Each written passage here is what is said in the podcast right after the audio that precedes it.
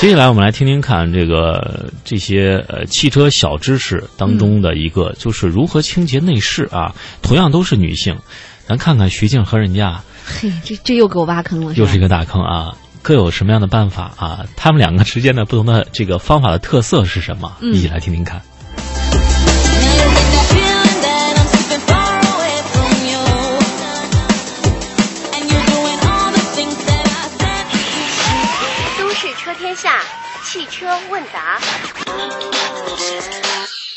让西西教大家如何自己动手清洗内饰。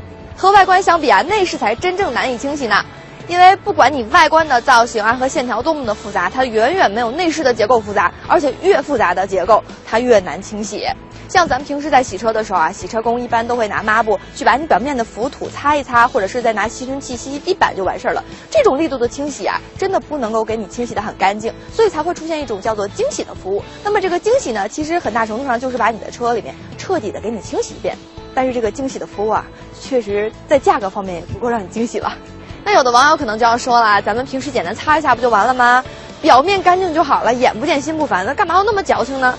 可是西西真的想说，这不是矫情。你想啊，你平时用车的时候，难免会在车里面吃点东西吧？吃东西就很很有可能会掉点食物的残渣。然后呢，平时咱们开窗户啊、开天窗什么的，这肯定会落满灰尘啊。还有的人呢会在车里面抽烟，那么烟灰飘到各个角落里面就在所难免啦，避免不了啦。那么久而久之，你想想这些东西落到犄角旮旯里，平时洗车根本就没有办法很好的彻底清洗出来。那么像食物的残渣什么这类东西，放久了会变质的。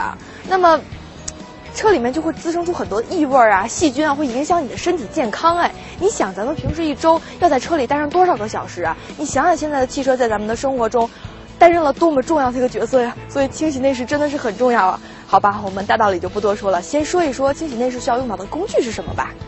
首先是毛巾，咱们最好选择吸水性强也更加柔软的纳米毛巾和纳米海绵，清理效果会更好。软毛刷，一定要选择软毛的，这样不容易划伤内饰。多功能清洁剂，咱们主要就是靠它来清洁内饰。真皮滋润霜，清理和给真皮座椅上光就靠它了。我还准备了一叠报纸、一卷胶带，还有一桶水。那么这个报纸和胶带是干嘛用的呢？等会儿再跟大家说啊。现在先弄清楚清理的顺序是什么。有的车友呢一上来就会去清洗啊仪表盘啊中控台这一块，其实是错误的。我们要自上而下的去清理这个顺序，为什么呢？很简单啊，就是你先把地板啊还有座椅都弄干净了，你再去清理顶棚的话，顶棚上面掉下来的灰尘不是还会把它们弄脏吗？所以我们要先清理顶棚啦。在清理之前，要用报纸和胶带。把车上的电子设备都遮挡起来，主要是中控台的部分和车门上的玻璃开关，防止有水进去导致电子设备损坏。像一般车内啊，顶棚的材质都是这种织物的质地的，所以说我们在清洗的时候可千万不能拿这种小刷子去刷。尽管我手上的是软毛的刷子，也不可以，因为刷了的话它就会起毛，就不好看了。那么就应该用到这种软软的毛巾去擦。清洗的一开始呢，要拿出这个工具，就是我们的清洗剂。这种是多功能清洗剂，有的朋友可能买到是泡沫的，其实都没有什么区别啊，功效是一样的。但是呢，用前记得摇一摇。我们先就是喷它，呃，先选一块一块的喷，千万不要把面积喷得太大，因为有可能你还没有擦到那儿呢，这个地方已经干了，就不好了。我们现在就来喷，你看我差不多已经喷完了这个区域了。记住喷的时候啊。只要能够覆盖住它就可以了，千万不要喷的特别的厚，尽量要控制这个量要均匀。那么我喷完啦，我要等大概一分钟左右吧。你看它已经有这种感觉是在慢慢的化解这种脏东西，然后它慢慢会吸收这个脏东西。等它吸收好了，我们再拿毛巾把它擦掉就好了。擦之前把毛巾蘸湿，拧到半干的状态，把泡沫都擦掉就可以了。如此反复，把顶棚清理干净就可以了。一般的顶棚不会特别脏的，你想啊，又不在车里面做饭，又没有油烟。好了，开个玩笑啊，其实顶棚一般情况下就会落满一层灰尘，只要我们把这个灰尘清理干净就好了，也不是特别的难，就是总是这么仰着头清理这个脖子有点酸啊。好吧，我们清理完了上面，我们转战到中控台这一块儿，其实流程是一样的，也是拿出这个多功能清洗剂，呃，清洗之前要记得摇一摇，然后咱们选择一块儿，也不要太大，然后去喷。其实它的这个结构要比顶棚复杂一些，因为它有很多的死角啊，还有很多接缝啊，还有很多边边角角的地方不是很容易清洗得到。然后我们喷的时候还是要注意啊，不要把面积喷得特别大，只要覆盖住就可以了。首先拿出我提前准备好的这个纳米小海绵，这个手感特别好，我们就把喷到的地方全部都擦上，用力一点。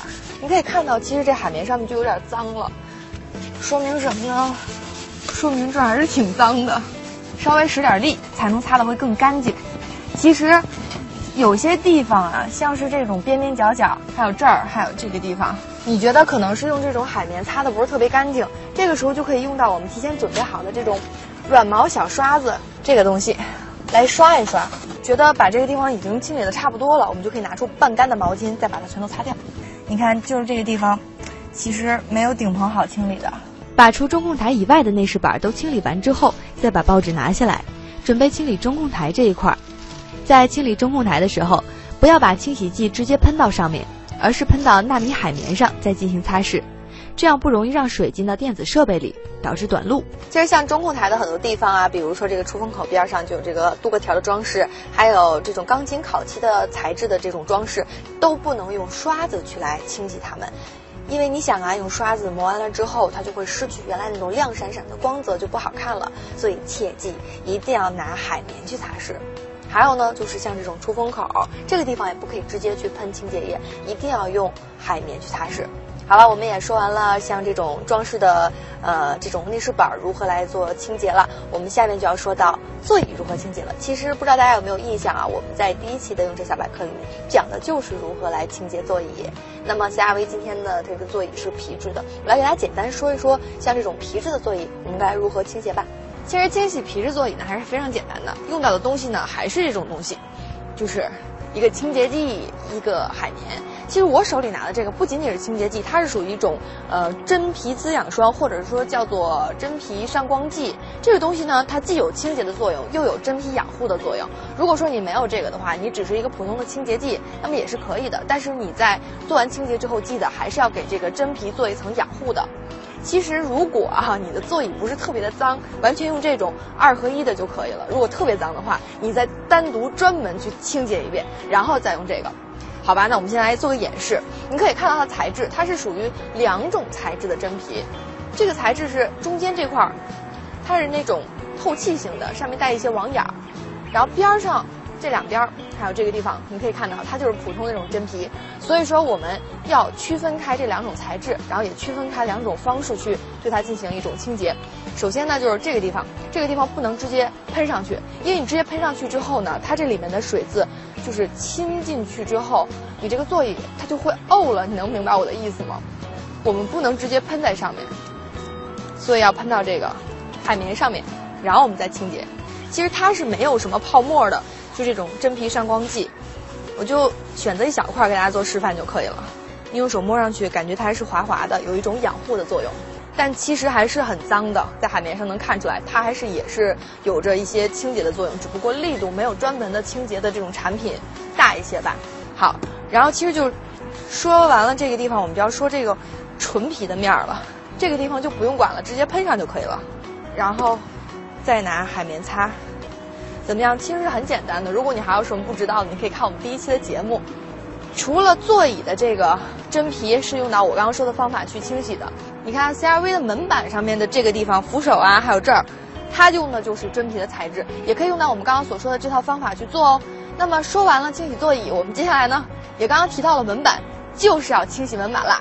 门板上的材质啊，真的是比较多样化。一个门板上面可能会出现很多种材质拼在一起，就好比像这个 CRV 的门板，我刚刚说过了，它这一块呢就是真皮的。那你想想看，这一块它是搪塑的，这块呢是硬塑料的，还有这个地方它不是镀铬条，它也是塑料的。统计一下啊，这个门板出现了三种材质。那么其实不同种材质，我们肯定要用不同种的方法去清洗啊。真皮的我刚刚已经说过了，是用清洗真皮座椅的那套方式就可以了。这个地方和这个地方呢，就用到了我们刚刚所说到的中控台的这种内饰板的清洗方法就可以了。喷点儿清洁剂在上面，然后拿海绵擦拭，最后再拿毛巾把它擦掉，就 OK 啦。那有的朋友可能要说啊，有一些门板上面会出现织物的这种材质，该如何清洗呢？西西想说的就是你如何清洗顶棚的，你就怎么去清洗它喽。最后一步是清洁地板，这是车内最脏也最难清理的地方。清理地板啊，如果有这么一台吸尘器的话，就会方便不少，因为它可以让你清理的更加彻底。就像平时我们的座椅啊，与中央扶手的这种夹缝中啊，或者座椅与壁柱这个夹缝里，再加上前面的油门踏板、刹车踏板下面，经常会有一些地方是属于卫生死角，你根本就无法清理的干净。那有了它之后，你就可以着重的去关注一下这些地方啦。好嘛，我们现在开始清理吧。你看看这辆车的地板实在是太脏了，地板也可以用清洗剂来清理，最好是用毛巾来擦。如果碰见比较顽固的污渍，也可以用软毛刷子来清理。毕竟是地板嘛，就没有那么娇贵啦。地板清理完了之后呢，不要忘记顺便把后备箱也进行清理一下。方法很简单，都已经告诉过你了，跟内饰是一样的。如果这些全部都清理过了之后，你就可以歇一歇了，因为基本上车内就没有什么要清理的，就已经完毕啦。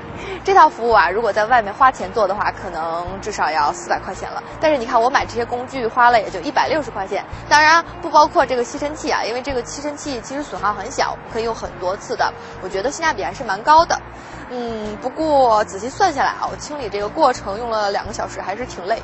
这个时候也挺冷的，还有就是千万不要穿像我这样的白衣服啊，现在已经快黑了，好吧？那么我觉得自己动手还是很有成就感的。